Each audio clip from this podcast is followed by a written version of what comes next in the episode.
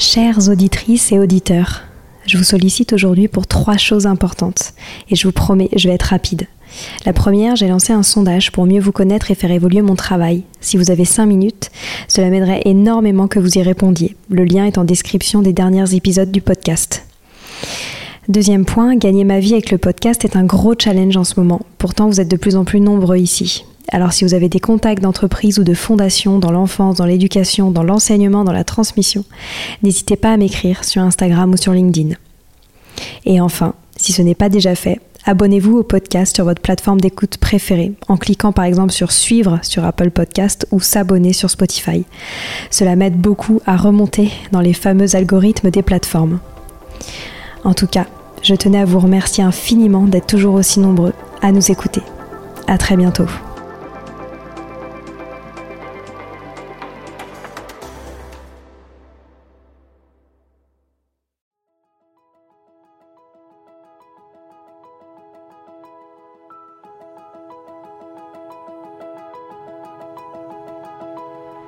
Bonjour à tous, ici Stéphanie et Sylvie Descleb pour un nouvel épisode du podcast Les adultes de demain.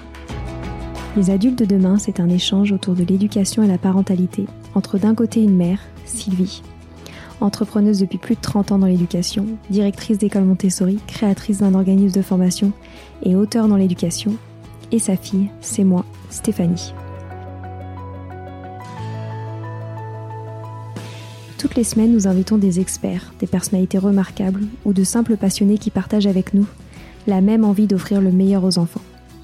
Car comme le disait si bien Maria Montessori, l'enfant est l'avenir de l'homme. Et nous souhaitons donc vous donner des pistes de réflexion et de potentielles réponses pour offrir aux enfants le plus bel avenir. Alors si vous êtes jeunes adultes, parents, futurs parents, grands-parents, professeurs ou simples passionnés de l'éducation, ce podcast est fait pour vous. Pour suivre toute notre actualité ou échanger avec nous, n'oubliez pas de nous suivre sur notre compte Instagram Les Adultes de Demain ou sur notre blog lesadultesdedemain.com.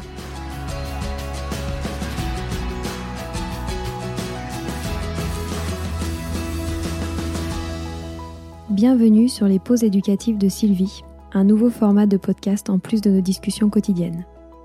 Dans cette nouvelle série de podcasts courts, Sylvie nous décrit des exercices, des activités ou des applications concrètes à mettre en place avec ses enfants, à la maison ou en classe, en lien avec l'éducation et la parentalité. L'idée est que vous repartiez avec encore plus d'idées à mettre en place dans votre quotidien pour égayer votre vie et celle des enfants. Alors bonne écoute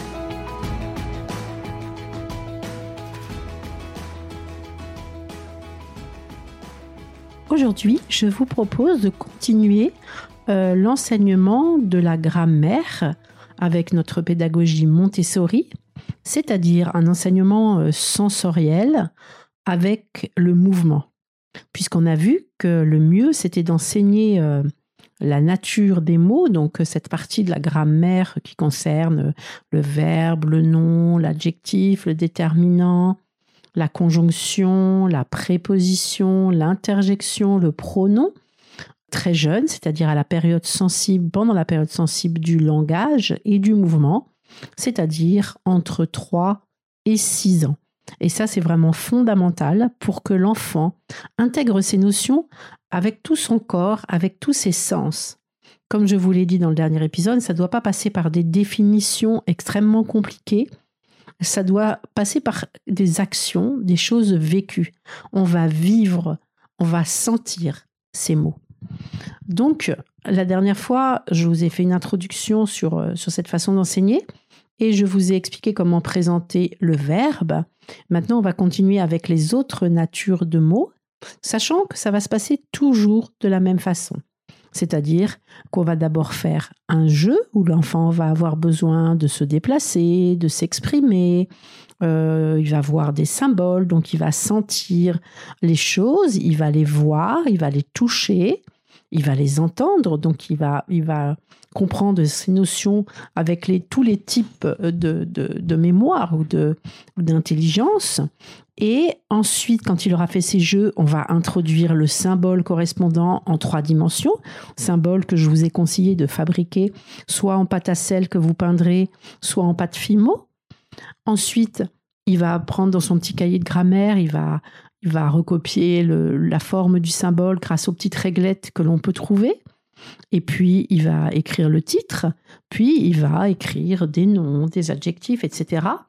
Ensuite, on va travailler sur des, petites phrases sur lesquelles l'enfant, au-dessus duquel l'enfant va pouvoir tracer les symboles. Et enfin, chose que l'on n'a pas vue après, on va, euh, dans l'autre épisode, on va aussi ensuite écrire des symboles et l'enfant va devoir trouver les mots de la nature qui correspondent à ces symboles. Et ça, ça va faire également travailler l'expression écrite, la créativité, et ça mène à des jeux euh, très amusants que les enfants aiment énormément. Donc, pour le nom, tout le monde sait ce que c'est qu'un nom. Hein. Un nom, euh, c'est, c'est soit un nom de chose, soit un nom de lieu, soit un nom d'objet, soit un nom propre de personne, soit des noms de personnes. On va faire un jeu. Vous allez regarder les objets qui se trouvent autour de vous et vous allez proposer à l'enfant l'activité suivante. Donc vous lui dites, est-ce que tu peux aller me chercher les ciseaux? Il va vous chercher des ciseaux et il vous les rapporte. Évidemment, vous le remerciez. Donc vous voyez, il y a le mouvement. Est-ce que tu peux aller me chercher une fourchette? Tout dépend des conditions dans lesquelles vous êtes, bien sûr. Et il vous le ramène, la même chose. Est-ce que tu peux aller me chercher un stylo? Et puis, maintenant, vous lui dites, est-ce que tu peux aller me chercher euh, Est-ce que tu peux aller me chercher? Et là, l'enfant, bah, il va aller vous chercher quelque chose et vous lui dites, non, c'était, c'est pas ça que je voulais. Est-ce que tu peux aller me chercher? Hein, Vous faites celle qui cherche ou celui qui cherche le, mot dans votre tête. Et quand il vous ramène encore autre chose, mais non, c'est pas ça que je veux. Est-ce que tu peux aller me chercher? Donc vous faites ça, mais pas trop longtemps. Ensuite, vous dites, ah, oui, ce que je voulais, c'était une assiette. Tu vois, pour que tu saches ce que je voulais, il fallait que je te donne le nom. Hein, donc ciseaux, c'était le nom, fourchette, c'est le nom, euh, crayon, c'est le nom, assiette, c'est le nom. Hein, pour que tu saches ce que je voulais, il fallait que je te dise le nom. Alors, comme je vous ai dit, vous pouvez faire la même chose avec la ferme. Hein. Va me chercher le cheval, va me chercher le chien, chercher le chat, va me chercher euh, Pour que tu saches ce que je voulais, fallait que je te donne le nom. Donc je voulais une poule. Poule, c'est le nom. Chien, c'est le nom. Chat, c'est le nom. Voilà. Et ce nom, il est symbolisé par une pyramide à base carrée noire. Une pyramide assez grosse, hein, puisque le nom, c'est quand même un mot très important dans la phrase. Donc vous sortez votre pyramide et vous lui dites, voilà, là, on symbolise le nom. Vous voyez une pyramide parce que le nom, voilà, s'il n'y a pas de verbe, le nom, ben voilà, il est fixe. Hein, donc c'est une pyramide à base carrée noire. Entendu, donc après vous leur préparez des phrases, hein, par exemple le chien aboie, et vous demandez de trouver des noms. Hein. j'ai d'ailleurs enregistré une IGTV avec ma petite fille qui a 4 ans et qui marque les symboles au-dessus des phrases qu'elle a. Vous verrez sur mon compte Instagram Sylvidesque. Donc, vous, lui, vous leur mettez des petites phrases au début très simple. le chien aboie, il faut qu'il trouve le nom le chat attrape une souris, faut qu'il trouve les noms. Hein, et vous n'oubliez pas les noms propres, hein, bien sûr. Hein, Alizé, travail, faut trouver le nom. Donc, comme je vous disais, une, une, fois que, que vous avez fait cette étape-là, vous pouvez euh, prendre, nous on prend des bandes, de, vous savez, d'anciennes machines à calculer avec des bandes. Il en déroule un petit peu sur sa table. Et là, on pose des symboles. Vous pouvez poser bon, là, un, un symbole du nom et du verbe. Et l'enfant, faut qu'il trouve un nom et un verbe. Donc, comme tout à l'heure, Alizé travaille. Bon, avec ces deux natures, vous ne pouvez pas faire énormément de choses qui vous pouvez faire uniquement avec des noms propres. Hein. Voilà. Donc, ça, c'est pour le nom. Ensuite, pour le déterminant. Donc, le déterminant, c'est très facile. Vous, vous parlez sans déterminant. Hein. Vous dites, par exemple, euh, chien attrape souris. Et vous dites comme ça plusieurs phrases. Hein. Euh, fille euh, aime chocolat. D'accord? Et là, vous lui dites, mais est-ce qu'on peut parler comme ça? Il vous dit, ben non. Mais qu'est-ce qui manque? Qu'est-ce qui manque? Il manque des petits mots. Hein le chien attrape la souris. Donc, ces petits mots s'appellent des déterminants. Donc, ce sont des petits mots qui nous permettent de savoir si c'est masculin, féminin, singulier, pluriel. Donc, juste, mais vous leur dites juste que ce petit mot s'appelle le déterminant. Donc, le chien attrape une souris ou le chien attrape la souris. Et donc le déterminant est symbolisé par une petite pyramide bleu clair. Hein, donc, encore une fois, une petite pyramide, puisque ça fait partie du groupe nominal. Donc, une petite pyramide, elle est petite parce que ce mot est moins important que le nom. Une petite pyramide bleu clair. Donc la même chose, après vous leur préparez des phrases très simples, ils, posent au-dessus de la phrase leur petit euh, symbole. Hein. Essayez d'en faire plusieurs avec la pâte Fimo parce que c'est plus agréable de faire avec les symboles en trois dimensions qu'en deux dimensions. Ensuite, vous leur préparez des phrases euh, aussi simples et vous leur donnez, et ils mettent leur symbole, ils tracent leur symbole en dessous, au-dessus des mots. Et ensuite, même chose, vous mettez, posez des symboles sur, euh, sur une petite bande de papier et l'enfant doit écrire, doit trouver les mots qui correspondent. Donc là, ça va être beaucoup plus facile, hein, puisque vous disposez des déterminants, des noms et des verbes. Donc une petite pyramide bleue, une pyramide noire, une, une sphère rouge, par exemple. Donc, par exemple, les enfants chantent. Hein. Donc au début, très simple, puis après, un petit peu plus compliqué. Et puis, comme je vous disais, c'est excellent pour l'expression écrite. Vous pouvez le faire aussi avec les animaux de la ferme, comme je vous disais. Vous pouvez le faire euh, avec des cartes postales. Par exemple, vous, mettez une carte postale sur la table et vous mettez les symboles. Et l'enfant doit écrire en fonction de la carte postale qu'il voit. Hein, souvent, des cartes postales avec des animaux, ils aiment beaucoup. Et donc, il doit écrire en fonction de la carte postale. Ça, ça marche vraiment très, très bien. Donc, ah, ensuite, on peut voir l'adjectif. Donc, l'adjectif, on a aussi un jeu. Donc, vous prenez par exemple une, une, un pot avec des crayons de différentes couleurs et aussi de différentes tailles. Hein. Mettez aussi des différentes tailles parce qu'il ne faut pas que l'enfant pense que l'adjectif, c'est qu'une notion de, de couleur. Et pareil que tout à l'heure, vous lui dites est-ce que tu peux aller me chercher le crayon vert? On vous amène un crayon vert. Merci beaucoup. Est-ce que tu peux aller me chercher un grand crayon?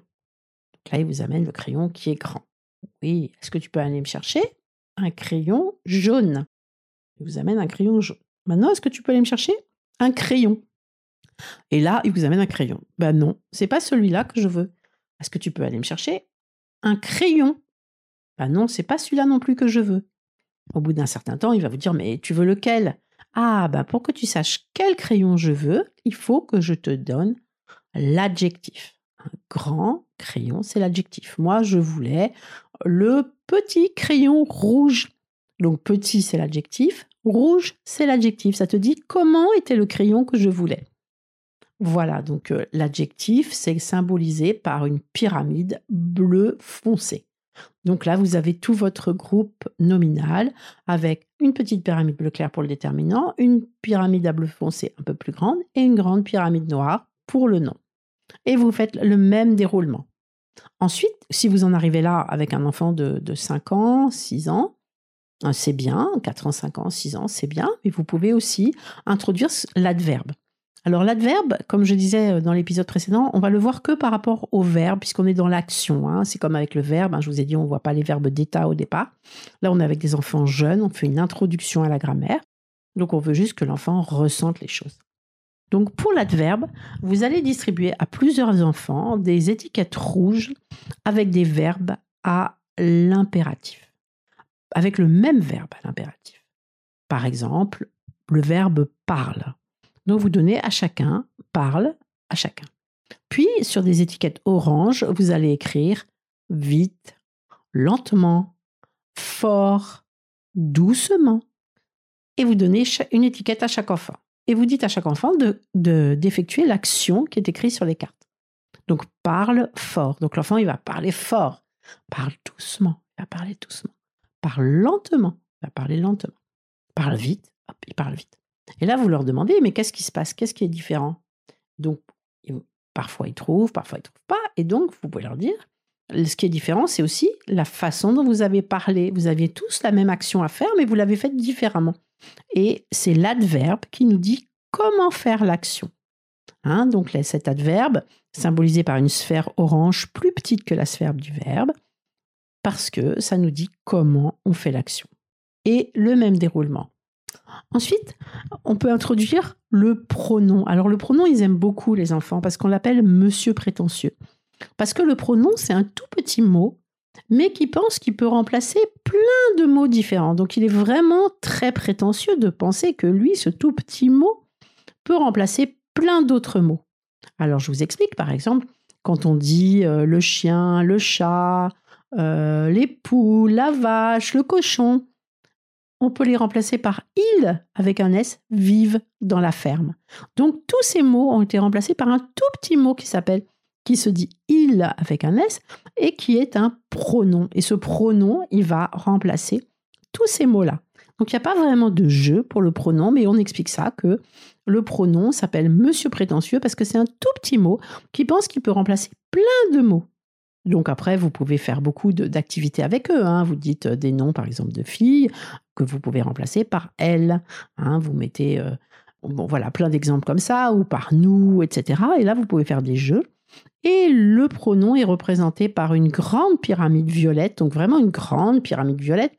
Donc violette, la couleur des cardinaux, hein, parce que c'est des gens importants.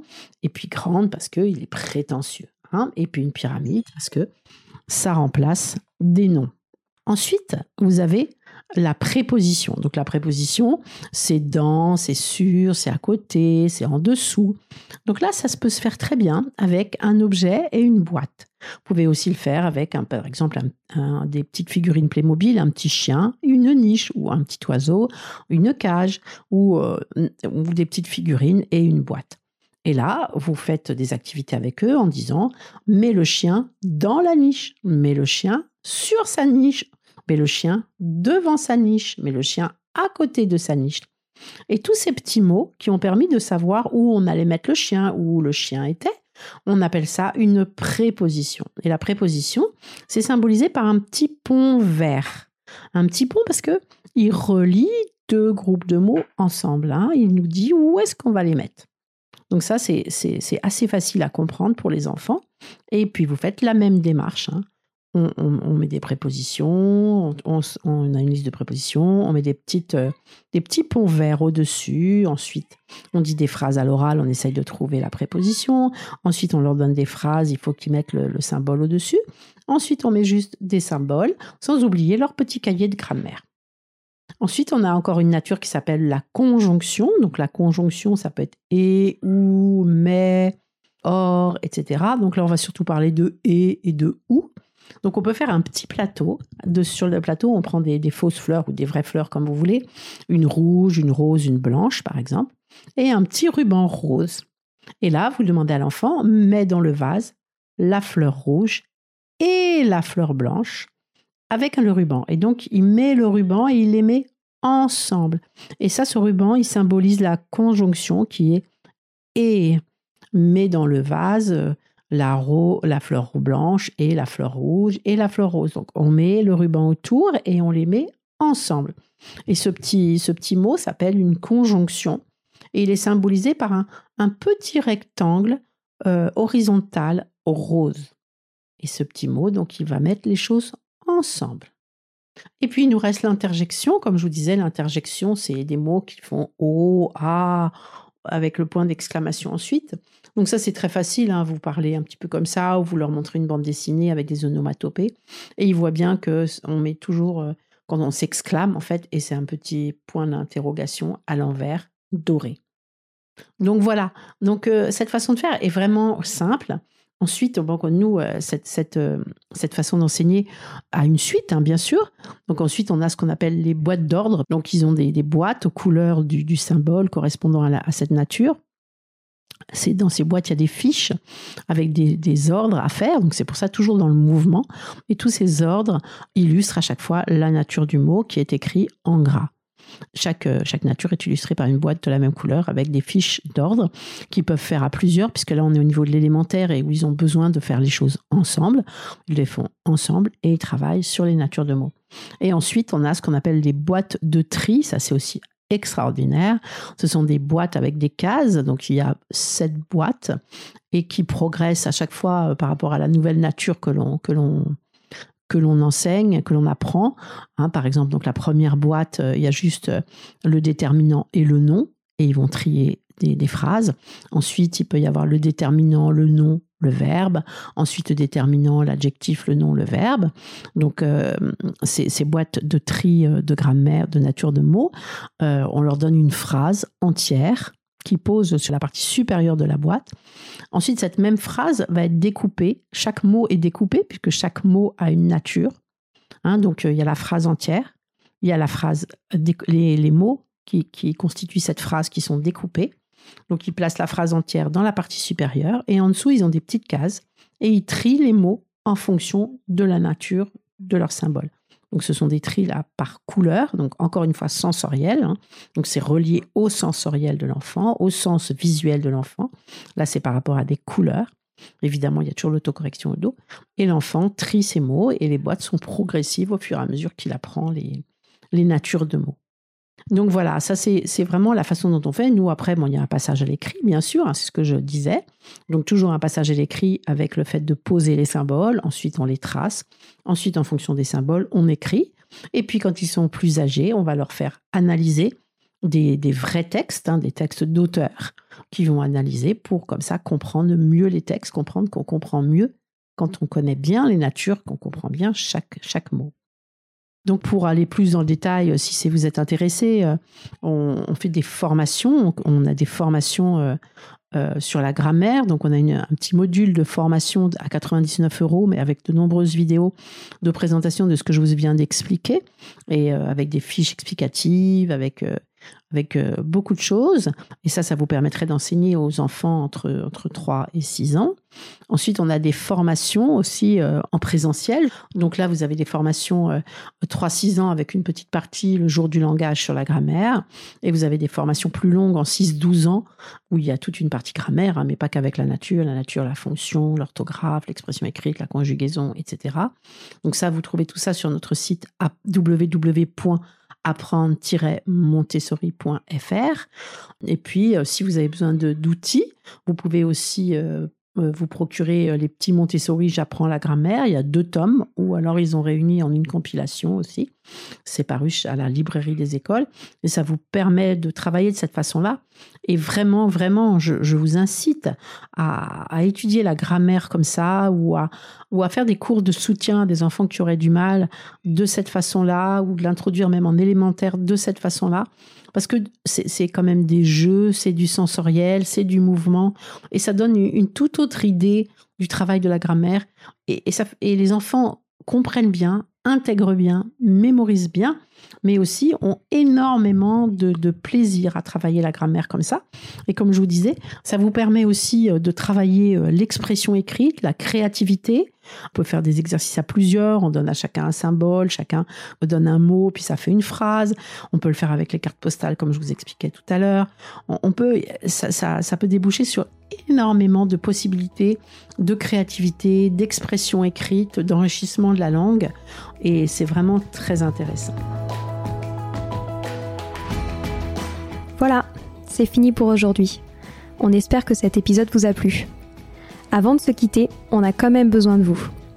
Si après avoir écouté cet exposé, vous ressortez avec plein d'idées pour apporter le meilleur aux enfants, n'oubliez pas de nous laisser 5 étoiles et un petit commentaire sur Apple Podcast, sur iTunes ou toute autre plateforme d'écoute de podcast. Cela nous aidera à mieux ressortir et surtout à nous motiver pour continuer cette aventure ensemble. Si vous avez des suggestions, des idées de thèmes, des questions à poser, n'hésitez pas à nous contacter sur les réseaux sociaux Instagram ou LinkedIn en tapant les adultes de demain. Nous serions ravis d'échanger avec vous. Si vous souhaitez en savoir davantage sur Sylvie, je vous invite vraiment à aller voir son blog sylvidescleb.com ou à la suivre sur Instagram en allant sur son profil sylvidesc, D-E-S-C, Montessori. Enfin, si vous souhaitez en savoir plus sur le calendrier des prochaines formations Montessori, rendez-vous sur www.apprendre-montessori.fr. On a hâte de vous retrouver vite et à très bientôt sur les adultes de demain.